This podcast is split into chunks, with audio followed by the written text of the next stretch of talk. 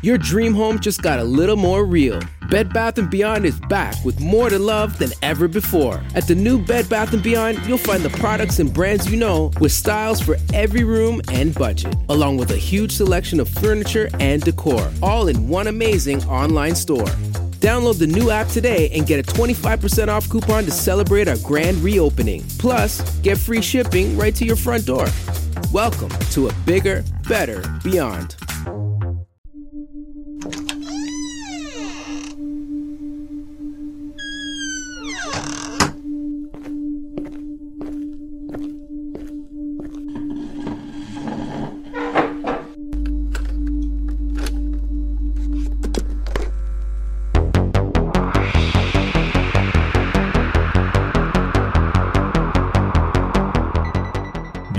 Bienvenidos a Relatos para no dormir, las historias más oscuras toman vida. Comenzamos.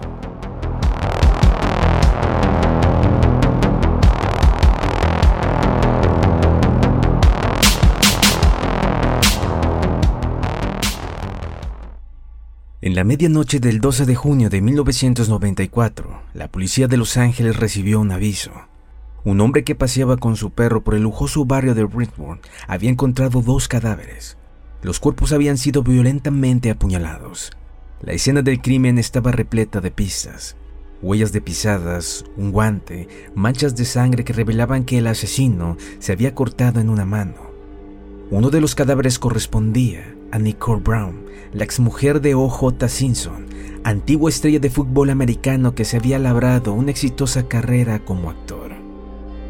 Antes de continuar, los invito a seguirnos a través de TikTok, donde estamos subiendo de manera resumida los casos que aquí hablamos. Nos pueden encontrar como relatos para guion bajo no dormir. Sin más, continuamos con nuestro caso. Oriental James Simpson nació el 9 de julio de 1947 en San Francisco, California. Fue hijo de Eunice y Jimmy Lee Simpson, que también era una figura muy misteriosa. Y es que Simpson hablaba muy poco de él. Alguna vez mencionó que murió de cáncer, pero muchos rumores apuntan a que su padre tras abandonar a sus hijos se volvió travesti y murió de sida. Por eso Simpson siempre lo negaba. Desde que Simpson jugaba en la universidad como corredor, destacó tanto que durante el draft de la NFL fue disputado por varios equipos. Finalmente firmó con los Buffalo Bills. Sus dos primeras temporadas no fueron muy buenas, pero para la tercera se volvió una leyenda en el campo. Simpson era una persona sumamente simpática. Comenta que jamás sufrió racismo. Era tan agradable que hispanos, asiáticos y blancos lo adoraban, pero la comunidad afroamericana no era muy cercana a él. Se casó dos veces, la primera en 1967 y producto de esa relación tuvo tres hijos. Y en 1985 con Nicola Brown, con la que tuvo dos hijos antes de divorciarse en 1992. Y aquí viene lo interesante. Simpson donaba dinero a la policía de Los Ángeles, ciudad donde vivió después de retirarse. Era tan simpático que antes de su retiro ya era toda una estrella de televisión. Su vida profesional era todo un éxito, pero su vida amorosa era un caos. Dos divorcios, acusaciones de maltrato, de acoso a Nicole y de vigilarla a tal grado que ella aseguró sentirse asustada. La noche del 12 de junio de 1994, la policía se dirigía a la escena de un crimen. Las víctimas eran Nicole Brown y su amigo Ron Goldman. Habían sido asesinados. Ella fue golpeada salvajemente y apuñalada. Y Goldman forcejeó con el atacante pero perdió y recibió 19 puñaladas. Después el asesino regresó y le cortó la garganta a Nicole. Claramente era alguien que estaba furioso con ella y su amigo. La policía revisa la escena del crimen y encuentran tres pistas importantes. Un guante con sangre, un gorro y una huella de una pisada en la sangre. Dos detectives van a casa de Simpson a informarle lo ocurrido antes de que se enterara por televisión. Pero nadie responde en casa del exjugador y justo cuando se iban descubren algo que cambiaría el rumbo de la investigación. Había sangre en la camioneta Bronco color blanco del exjugador. Uno de los detectives se sube a la reja y se mete sin permiso a la propiedad. Toca la puerta de la casa de huéspedes y un amigo de Simpson le dijo que se fue a Chicago unas horas antes a un torneo de golf. Tras averiguar el nombre del hotel, los detectives llaman a la habitación de Simpson, que justo acababa de llegar a Chicago. policía le informa de la muerte de su exmujer, pero su respuesta lo convierte en el principal sospechoso. Y es cuando le informan que su exesposa fue encontrada muerta. En lugar de preguntar qué, cómo y cuándo, Simpson preguntó, ¿y saben quién la mató? Los detectives saben que las siguientes horas son cruciales, así que le piden que vuele de regreso a Los Ángeles y acepta. Pero al ser interrogado la policía no logra sacarle nada de información. Y es que si hubiera sido otra persona o en algún otro país, hubieran metido a Simpson a un cuarto y a las dos horas hubiera confesado el asesinato de su esposa, Kennedy y hasta de Jesús. Simpson les dice que el día del asesinato fue con su ex esposa a un festival de sus hijos, pero no recuerda nada de lo que hizo ese día hasta que casi a medianoche decidió ir a Chicago. Antes de irse, como muestra de buena voluntad, Simpson acepta que le tomen una muestra de sangre. Cuando analizan la sangre y la comparan con la que encontraron en el guante que estaba en la escena del crimen, resulta que en el guante había una mezcla de sangre de las dos víctimas y la de Simpson. El 17 de junio de 1994, un día después del funeral de Nicole, la policía llama al abogado de Simpson, Robert Zafiro, y le avisan que hay una orden de arresto en contra de su cliente y que tiene que entregarse. Una hora después, un amigo de Simpson sale a dar una conferencia. Su nombre es Robert Kardashian Así es, el mismo padre de las socialites Chloe Cornick y Kim Kardashian. El padre de las Kardashian sale a la prensa y les dice que Simpson le entregó una carta, Robert la ley, y muchos interpretan la misiva como una nota de suicidio, debido a que la carta termina diciendo que tuvo una gran vida. Por supuesto, Simpson estaba desaparecido. Pero de pronto algo increíble pasó, algo que hizo que 95 millones de personas entendieran el televisor. Simpson se estaba escapando, en su camioneta blanca. La policía lo estaba persiguiendo y hasta ocho helicópteros de cadenas de televisión iban siguiendo la persecución. Su amigo Al Collins va conduciendo, y Simpson va en la parte de atrás de la camioneta. Lleva un arma y amenaza con dispararse si no lo dejan huir.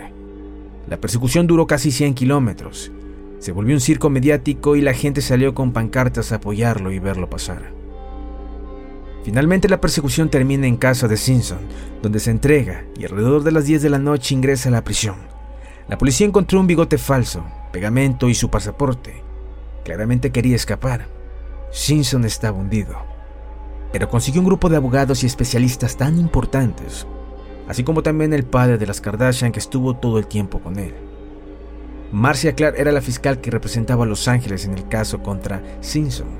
Pero Johnny Conran, que había defendido a Michael Jackson, entra al equipo de Simpson y le da un giro inesperado al caso.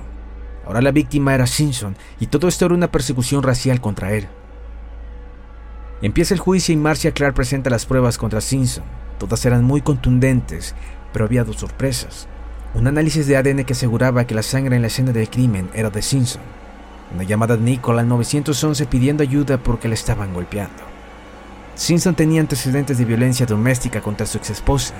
Además tenía la mano herida y la policía no examinó la herida, aunque Marcia dio a entender que la herida pudo ser hecha al momento de acuchillar a su expareja.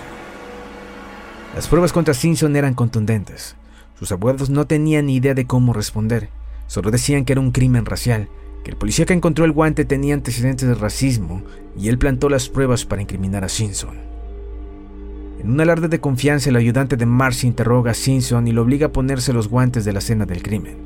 Pero sus manos se vuelven torpes y no se los puede poner. Al final entran muy apretados, así que no podía ser el asesino, mencionaba su defensa.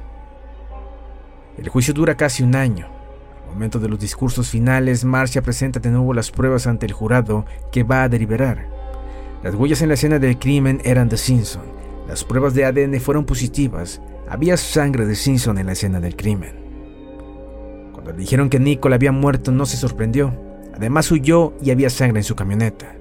Tenía una herida, sangre de las víctimas en ropa que encontraron en casa de Simpson. La huella que había en la escena del crimen coincidía con unos zapatos que se le vio a Simpson, pero nunca aparecieron. Además estaban todas las declaraciones de celos y maltratos y abusos por parte de Simpson hacia su ex esposa. Simpson estaba acabado pero ahora iba a su defensa. Y usan el error del ayudante del fiscal para decir que Simpson sufrió una persecución racial, que ya era suficiente de que los afroamericanos fueran acosados, que dejaran un hombre inocente en paz. No iban a permitir tal injusticia. El policía era el racista y lo estaban incriminando. Tras escuchar ambas partes, el jurado fue a deliberar. Tras cuatro horas se pusieron de acuerdo. La presidenta del jurado se levantó y le dijo al juez el veredicto. En el caso del pueblo contra Orenthal Simpson, el jurado, en los cargos de asesinato, lo declara no culpable. Los padres de las víctimas no se quedaron con los brazos cruzados y en 1997 una corte civil ahora sí lo declaraba culpable de los asesinatos y lo condenarían a pagar más de 30 millones de dólares por daños y prejuicios que obviamente jamás pagó y de nueva cuenta quedó en libertad. Trató de sacarle provecho a su fama tras el juicio, pero su carrera quedó muy dañada y cada vez tenía menos trabajo. Incluso publicó un libro donde imaginaba cómo fueron los hechos si él hubiera cometido el crimen. Y en 2007 fue arrestado de nuevo, ahora en Las Vegas por robo. Y en esta ocasión fue condenado en 2008.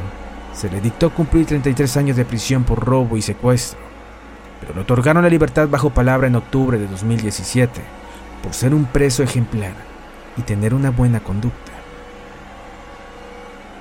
Pero tú dime qué opinas al respecto. ¿Crees que Simpson haya sido el actor de esta doble masacre?